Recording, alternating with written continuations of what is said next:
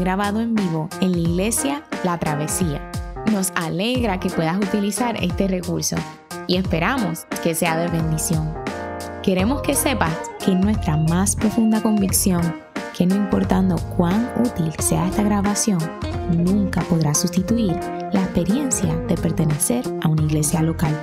Sería un placer tenerte junto a nosotros en la travesía, pero de no poder ser así, nos gustaría ayudarte a encontrar una congregación donde puedas pertenecer y servir. Una vez más, nos alegra que puedas utilizar este recurso.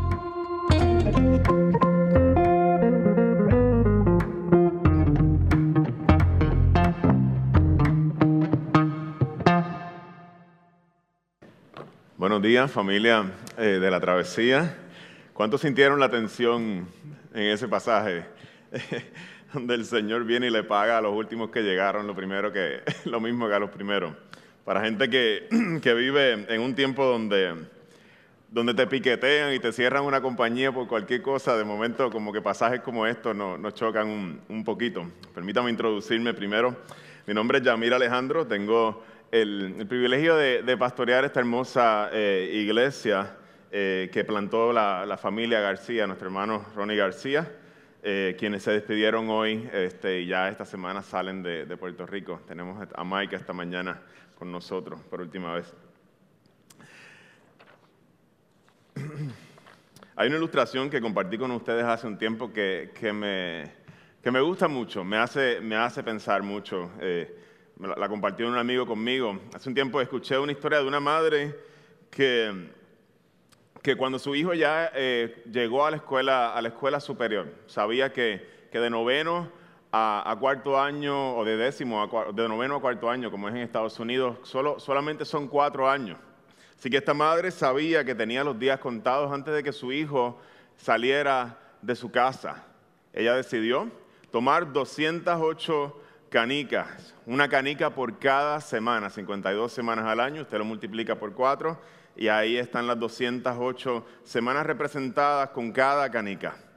Cada semana en ese jarro ella removía una canica para ser muy intencional y saber cuánto tiempo le quedaba para influenciar a su hijo antes de que su hijo se fuera a la universidad, para que no llegara a Mayagüez y se fuera con, la, con las alitas a peseta y las medallas y se fuera con el, con revolú. Usted sabe, usted sabe lo que pasa en Mayagüez cuando se van los muchachos muchas veces para allá. Es, es, es triste, yo estuve allá y, y, lo, vi, lo vi pasar muchas veces. Y esta madre comenzó a ser muy intencional, sabiendo que le quedaban solamente 208 semanas con sus hijos o con su hijo.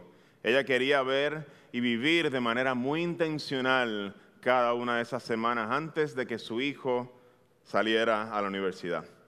En el pasaje de hoy Jesús lleva tres años caminando por sus discípulos. Por el contexto, lo vemos más adelante, se está acercando a Jerusalén por última vez en su vida y le toca darle algunas lecciones a sus discípulos en los últimos días en que va a estar con ellos. Estos últimos días se caracterizan por las lecciones más poderosas tal vez que los discípulos van a escuchar de, los labios de Jesús y de las acciones de Jesús. Es en estos momentos donde Jesús se quita, se pone la, la, toalla en la cintura y le lava sus pies a sus discípulos. Él desea que estos últimos momentos marquen sus corazones para siempre. Y esta parábola se da en ese contexto. Jesús se acerca para ser crucificado, está viviendo los últimos días y en estos momentos va a comenzar a preparar a sus discípulos para el día en que ya Él no esté con ellos. Esta parábola es una parábola para los que son discípulos del Señor. ¿Qué desea Jesús? Que cuando Él no esté, sus discípulos conozcan cómo funciona y cuáles son los valores que caracterizan al reino del cual Él es rey. Su fin es que sus discípulos se hallen no importando los valores de sus propios reinos, la competencia, el compararse unos con otros, la envidia que es tan característica en nuestros lugares de trabajo y que no se hallen incorporando esos valores de sus reinos al reino de Dios en el cual Dios les permite poner sus manos. El Señor quiere que sus discípulos conozcan cuáles son los valores del reino de Dios Y el asunto con estos valores es que son unos valores de un reino que para nosotros, desde nuestra perspectiva, se ven al revés. Por eso Él necesita que queden marcados en sus discípulos. En el texto de hoy vamos a ver los valores de estos dos reinos reflejados, los valores del reino de Dios reflejados en el viñador, que es el primer personaje que se nos presenta, y los valores de nuestros reinos reflejados en el reino o en la, o en la actitud de los trabajadores. El Señor comienza el texto de hoy diciéndonos lo siguiente. Asimismo, el reino de los cielos se parece a un propietario. Este propietario salió de madrugada a contratar obreros para su viñedo. Acordó darles la paga de un día de trabajo y los envió a su viñedo. De inmediato Jesús señala, señala y nos deja saber cuáles son los dos personajes que van a estar presentes a través de toda la parábola. Nos dice de picada y de inicio que el reino de los cielos se parece a uno de estos dos personajes. Se parece a un propietario que salió a buscar de madrugada obreros para su viñedo. Desde en este momento en adelante, si uno quiere saber a quién se parece el reino de Dios en toda la parábola, va a observar al propietario, porque él va a representar los valores de ese reino. Las viñas, en el tiempo donde, en, en el que vive Jesús, eran uno de los cultivos más importantes para Israel. Es una de las imágenes también más utilizadas en la Biblia para hablar del pueblo de Dios. Esta parábola, la viña representa el trabajo o la actividad que se da dentro del reino de Dios. O sea que todos los que aparecen en la viña trabajando, todos, agradecidos o no agradecidos, todos son discípulos del Señor. Así que esta parábola es para nosotros los que hemos creído y puesto nuestra confianza en el Señor. La jornada del trabajo en el tiempo antiguo se dividía en periodos de tres horas que comenzaban desde las seis de la mañana hasta las seis de la tarde. Y nos dice Jesús que este viñador sale, eso es lo primero que nos dice, sale de manera personal allí a la plaza donde están los obreros y trae consigo a un grupo de obreros para trabajar en su viña, los busca personalmente. Y esto es algo extraño porque normalmente un propietario de, de un viñedo no saldría él su, personalmente, sino mandaría su capataz. Y lo primero que estamos viendo en el reino de Dios es que este propietario sale. Él quiere ver a quienes va a contratar y los busca y acuerda con ellos pagarle el salario justo por ese día. Le llamaban un denario, que era el salario de un día completo.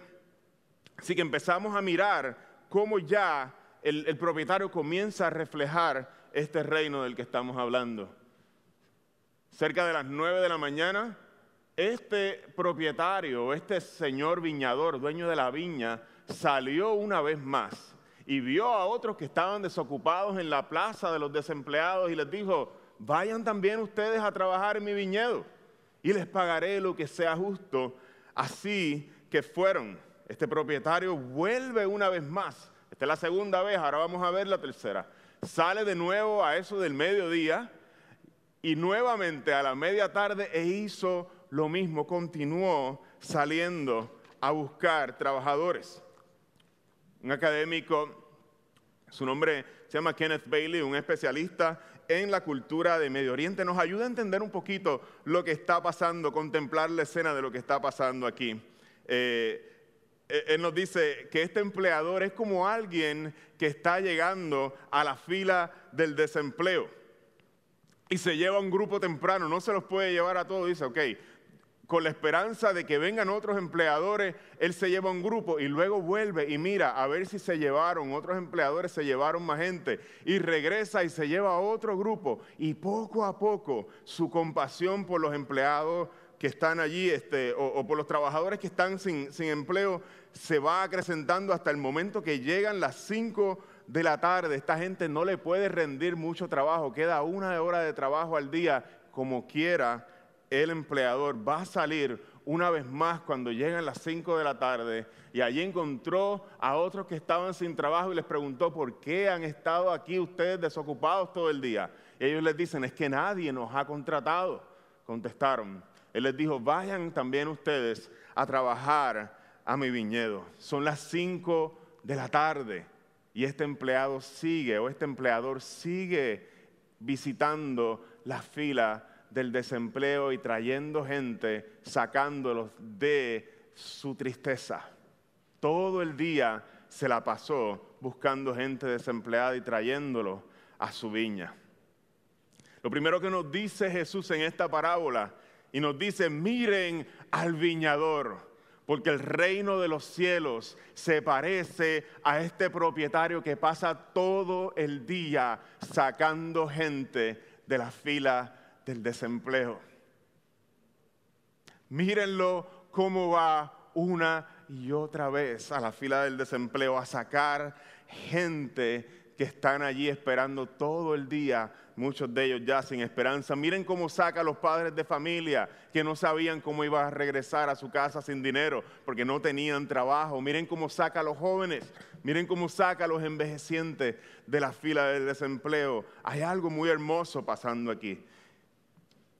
Cuando nosotros nos encontramos con un Dios que hace esto por nosotros, cuando nos vemos ante un Dios que, muestra su generosidad de manera tan abundante, la respuesta de los desempleados no puede ser otra que la alegría. ¿Te imaginas?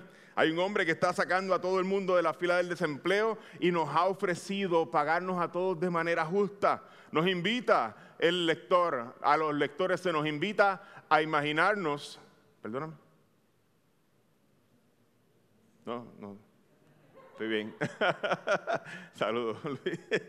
Se nos invita a, los lectores a, imaginarnos, hay alegría en el corazón. Nos invita a... espérate, me, perdí por aquí. tráeme de una vez, tráeme la toma un poquito de agua. Qué rico, gracias, gracias Luis. Luis es un servidor bien, bien, bien especial, de verdad que se entrega. gracias.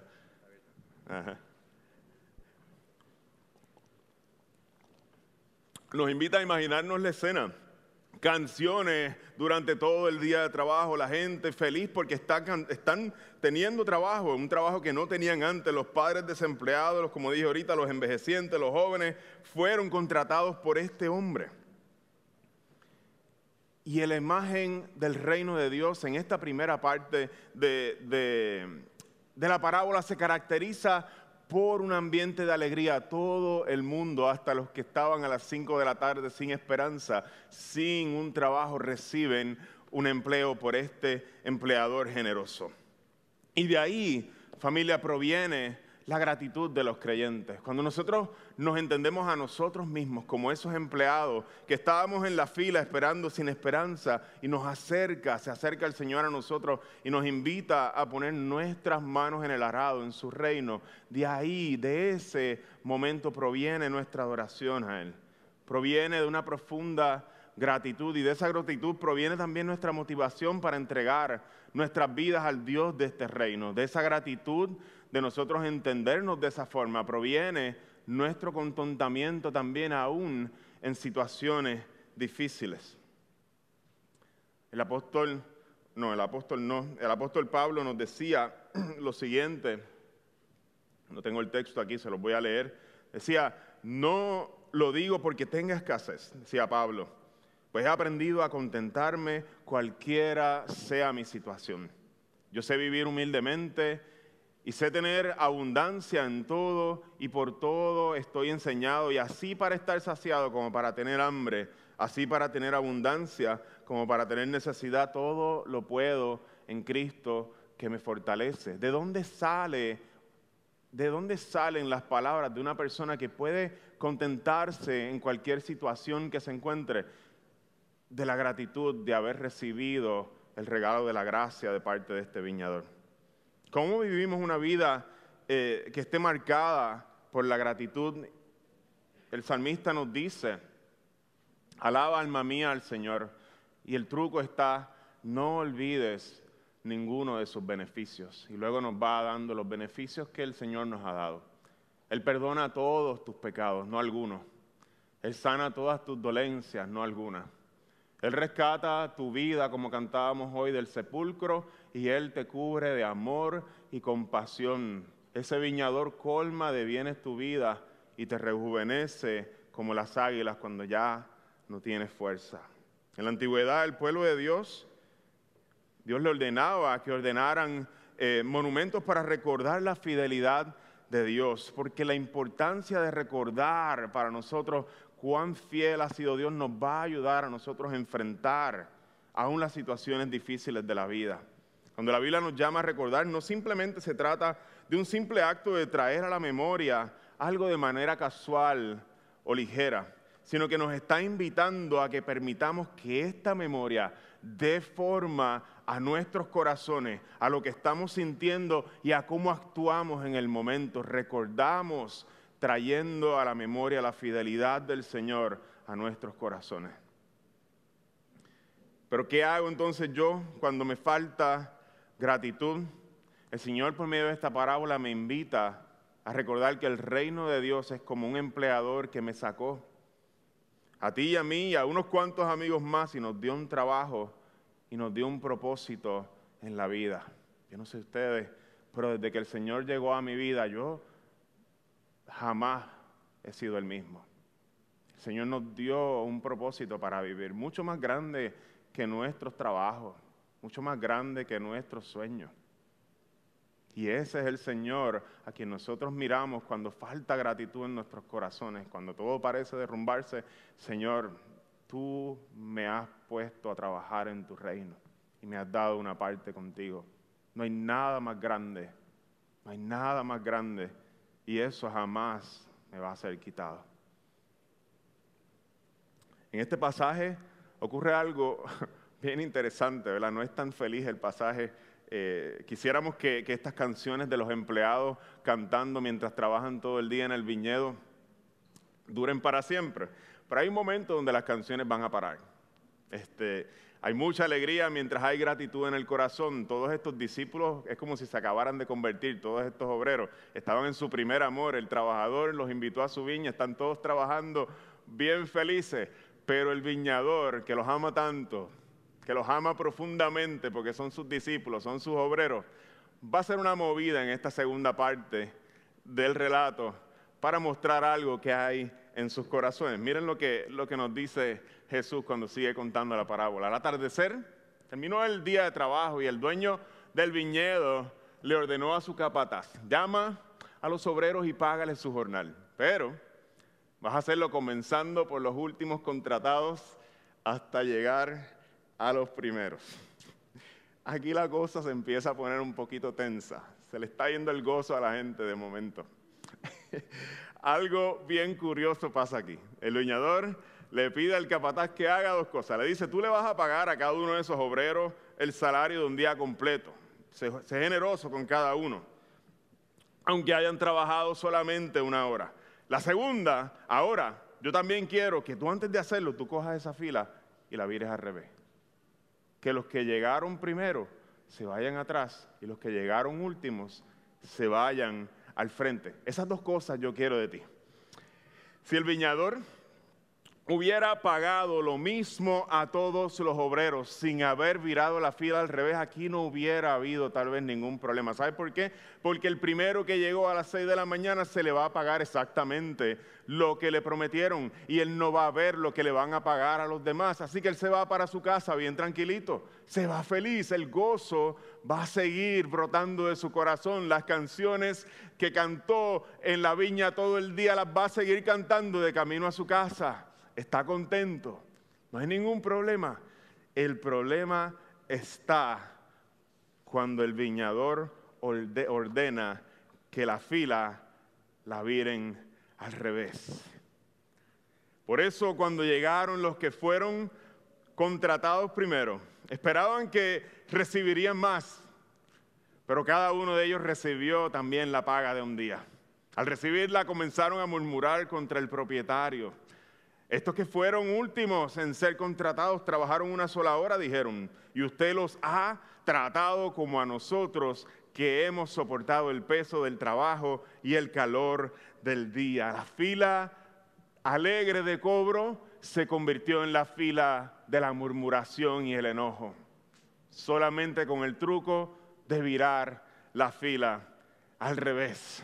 se están levantando los sindicatos aquí. Van a cerrar la viña si sigue haciendo esto. Le van a hacer una huelga al propietario por ser generoso, aunque le pagó a todo el mundo. El, Departamento de Recursos Humanos lo están activando. Aquí comienzan a verse reflejados los valores de otro reino, el reino de los trabajadores. Sus corazones y sus valores no están alineados a los valores del reino del viñador. Hay dos reinos operando en el mismo lugar. ¿Y por qué se invierte la fila? ¿Acaso no sabía el viñador lo que iba a pasar? Es bastante obvio. Si lo hace hoy día pasa lo mismo, exactamente lo mismo contigo y conmigo. Vamos a presentar la misma queja. En nuestros trabajos pasa todo el tiempo. Invertir la fila es la forma del viñador mostrarle a los obreros cuáles son los valores del reino de su corazón. Y no te olvides que los obreros son amados por Él, son sus discípulos, somos tú y somos yo, representados en los discípulos del Señor. El deseo de Jesús es que los obreros descubran los valores que están esperando en sus corazones. Esta parábola es para nosotros como discípulos del Señor en el capítulo anterior, y siempre que uno va a, tratar de entender cómo funciona una historia en la Biblia, un capítulo, uno trata de ir por lo menos, ¿verdad? Un ejercicio básico, por lo menos un capítulo antes y un capítulo después, o una parábola o una historia antes, una historia después, para que usted entienda dónde se está llevando a cabo, entre qué sucesos se está llevando a cabo esta parábola. En el capítulo anterior, déjame ver si lo tengo por aquí, en el capítulo 19, una vez eh, está ahí el relato del joven rico y el, joven rico se va muy triste, se va muy triste porque tenía demasiadas cosas y el Señor le pide que venda todo lo que tiene y se lo dé a los pobres y él no podía hacerlo. Y entonces sale Pedro por allá, mira Señor, nosotros lo hemos, lo hemos perdido todo por seguirte, le reclamó Pedro.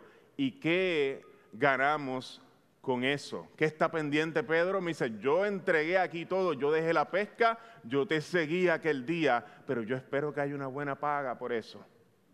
¿Qué está viendo Jesús en sus discípulos? ¿Por qué les dice esta parábola? Porque está empezando a ver los valores de otros reinos floreciendo en el corazón y no se están alineando con los valores del reino de Dios en el capítulo, o, el justo después del pasaje, si usted lo quiere mirar en su casa, justo después del pasaje de Mateo 20, del 1 al 16, miren lo que ocurre. Se acercan dos discípulos, Juan y Jacobo, y le piden a su mamá, estos dos tipos están, están al garete, le piden a su mai, a su mai, mami, este, ¿tú te atreves a pedirle algo a Jesús? tú te atreves porque nosotros no nos atrevemos. Le piden a su mãe, acompáñanos y tú se lo pides, mami, tú se lo pides. Que siente a uno, cuando Jesús venga en su reino, que siente a uno a su izquierda y el otro a su derecha y la mamá lo pide. ¿Quién no quiere lo mejor para sus hijos? Están velando la guira. Los discípulos saben que el reino se está acercando. Por eso Jesús les tiene que hablar de los valores de este reino porque han escuchado que el reino se está acercando y se están acomodando y están reclamando lo suyo. ¿Qué pasa después? Cuando lo oyeron los otros diez discípulos se indignaron contra los dos hermanos y hubo ahí un, momento, ¿verdad?, de, discordia entre los discípulos. Como les dije ahorita, los discípulos están velando la huira se están sirviendo el, pastel antes de tiempo. ¿Por qué? Porque ellos son los primeros que van a comer de ese pastel. Están buscando la oportunidad para servirse, para agarrar las mejores porciones, servirse, como diría un buen puertorriqueño, con la cuchara grande. Y hay fuerzas que están operando en sus corazones que atentan contra la unidad de la iglesia, que es en fin lo que ellos van a comenzar meses después a establecer en el nombre de Cristo. Jesús va a virarles la fila a los discípulos con el fin de exponer estas fuerzas que están eh, eh, operando en sus corazones. Volviendo a la parábola, en el verso 13, comienza diciéndonos lo siguiente, pero él le contestó a uno de ellos, el viñador, amigo, no estoy cometiendo ninguna injusticia contigo. ¿Acaso no aceptaste trabajar por esta paga? Tómala, vete. quiero darle al último obrero contratado lo mismo que te di a ti. Es que no tengo derecho a hacer lo que quiera con mi dinero o te da envidia de que yo sea generoso. Aquí se pone interesante la cosa porque el viñador, quien representa los valores del reino de Dios, está diciendo, hay un problema en tu corazón. Si te hubieran virado la fila y tus valores fueran los valores del reino de Dios, no habría ningún problema. Pero hay un problema aquí en tu corazón. ¿Cuál es el problema? Que te da envidia. Una traducción más literal le dice, ¿es tu ojo maligno acaso? En el mundo antiguo ese concepto del ojo maligno se utilizaba para referirse a aquel que codiciaba o deseaba cosas que no le pertenecían. Y Jesús también nos habla de este ojo en el Sermón del Monte. El mismo tema exactamente. Y nos dice que el ojo puede ser bueno o malo. Nos dice, el ojo es la lámpara del cuerpo. Por tanto, si tu visión es clara, todo tu ser disfrutará de la luz. Pero si tu visión es nublada o maligna, todo tu ser estará en oscuridad. Si la luz que hay en ti es oscuridad, qué densa será esa oscuridad. Un ojo maligno es un ojo insaciable, es un ojo obsesionado con los bienes materiales de este mundo, es un ojo que está obsesionado con el estatus, con el poder, con las posiciones de prominencia y es exactamente lo que Jesús está observando en Pedro y en Juan y Jacobo. Es un ojo que siempre se está comparando con los demás y nunca está satisfecho. El problema del reino de los trabajadores es un problema, nos dice Jesús, de visión. Mientras estaban contemplando la bondad del viñador y sus ojos estaban viendo la bondad del viñador, habían canciones en la viña, había alegría, habría gratitud en el corazón, pero al compararse con los demás y cambiar la mirada y comenzar a, tener, a mirar con un ojo maligno, su ojo se ha llenado, nos dice Jesús, de oscuridad. Cuando mira a los trabajadores que llegaron al fin del día, ellos no pueden ver la bondad de Dios. Ellos no pueden sentir compasión por ellos. Ellos no pueden ver la desesperación de los que estuvieron hasta las 5 de la tarde sin saber si iban a poder llegar con dinero a su casa. No pueden ver la bondad de Dios traerlos a su viña y pagarles un salario del día entero para que puedan llevar comida a su casa. No pueden ver la bondad de Dios y están mirando solamente la injusticia en contra de aquello que ellos entienden que se merecen.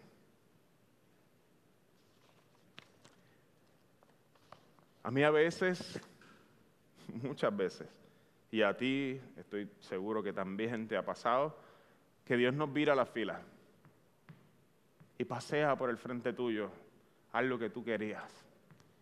Dice, yo tenía más seniority, mi resumen estaba más calificado que el de esa persona.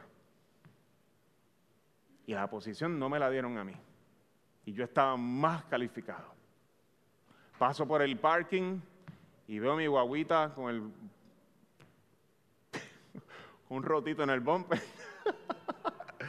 y uno ve los otros carros y dice, si yo soy el pastor, yo debería tener un carrito poquito más chulo. Y a mí no, no me han dado el carro lindo. Y, y uno, y uno empieza a compararse con los demás.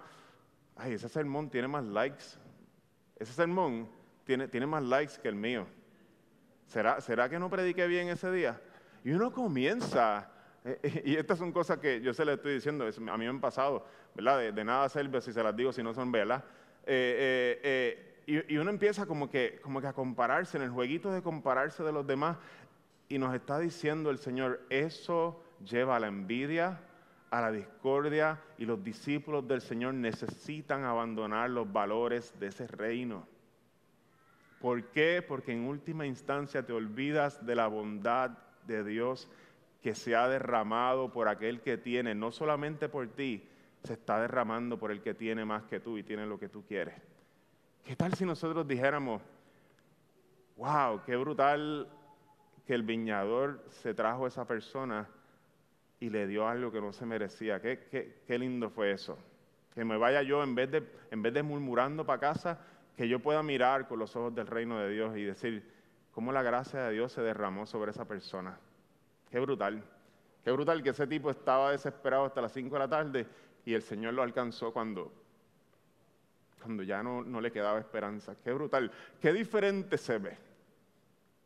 Vamos a mirar con el ojo maligno o vamos a mirar con el ojo del reino de Dios. Qué diferencia, ¿verdad? No solamente estar agradecido, como decíamos al principio, por lo que Dios me ha dado a mí, sino yo también estar agradecido por cómo Dios le está dando a otra persona algo, aunque yo lo quería. Y poder regocijarme y decir, Señor, eso es una muestra de tu amor, que mucho lo estás amando. Gracias por eso. Porque mi valor no depende de eso, ni de tener más. Y esto es lo que el Señor quiere con sus discípulos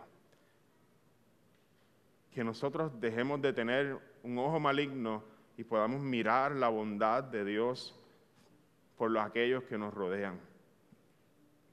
Cuando Dios nos vira la fila al revés, lo hace para que nosotros aprendamos a valorar su bondad en otras personas. El hijo mayor de la historia del hijo pródigo no pudo ver esto. Cuando vio el becerro gordo que llevaban cargándolo para hacer una fiesta, porque el hijo menor que estaba muerto en su perdición había regresado y ahora está vivo.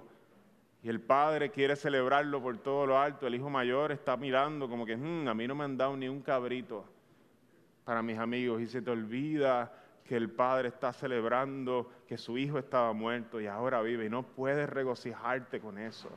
Qué difícil se nos hace quitarnos el ojo maligno. Qué difícil. Qué difícil, pero cuán necesario es que nuestros corazones se alineen con el reino de Dios.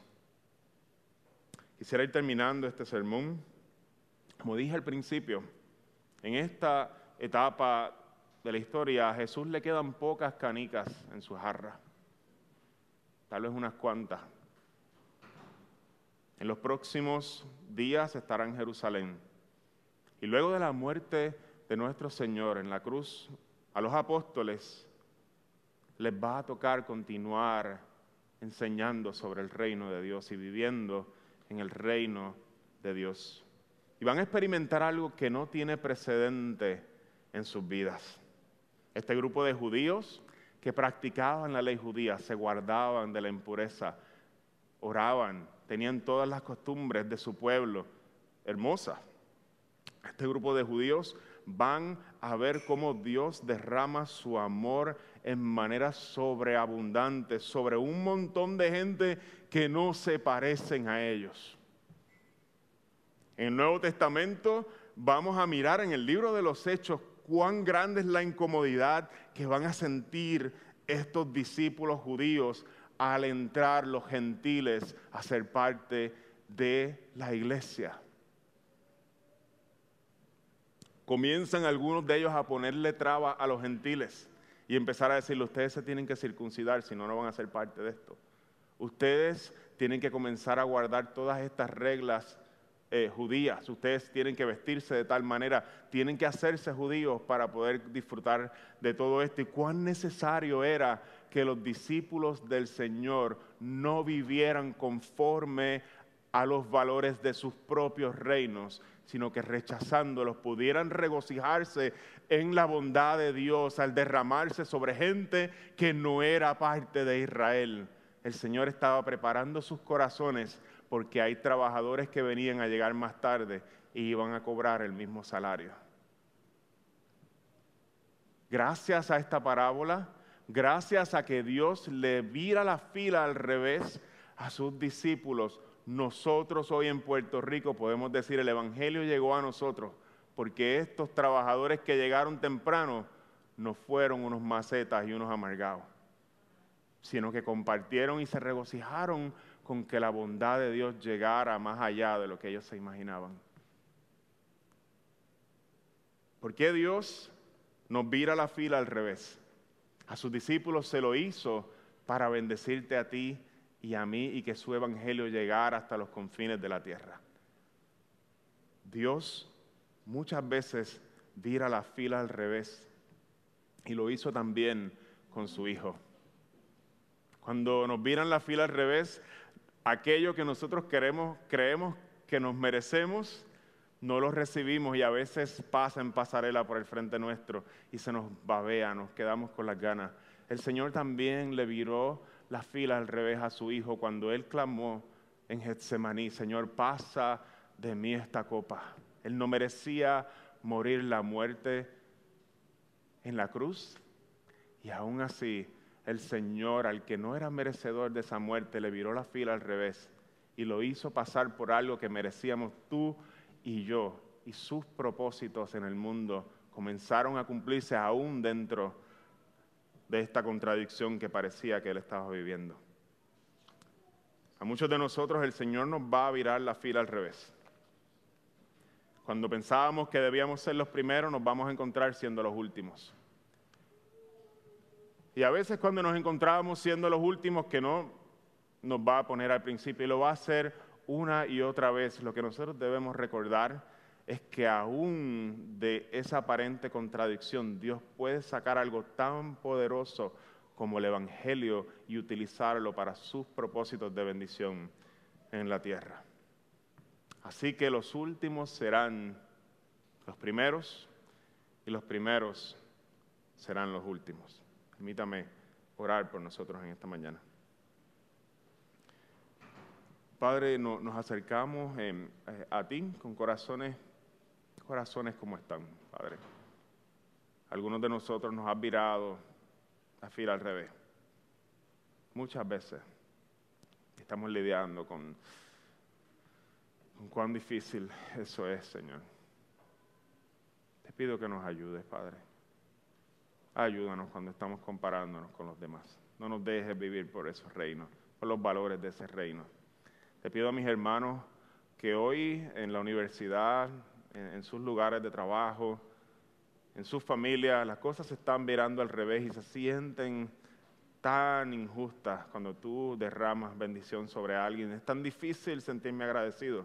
Te pido, Señor, que por medio de tu Espíritu, que por medio de tu Espíritu, Señor, le ayudes a los hermanos y a las hermanas aquí presentes, a aquellos que están en su casa, a dar gracias en todo a no perder la gratitud de nuestro corazón, no solo porque lo que nos has dado a nosotros, sino aprender a dar gracias también por lo que has dado a los demás. Porque nosotros en realidad somos esos últimos obreros que llegaron al fin del día. Gracias Señor por los que estuvieron al principio y tuvieron que sacrificarse, sacrificar todos sus prejuicios para que llegara el Evangelio a nosotros. Gracias Señor. Ayúdanos, danos fuerza, Señor, cuando nuestras filas se vienen al revés. En el nombre de Cristo, Padre. Amén y amén.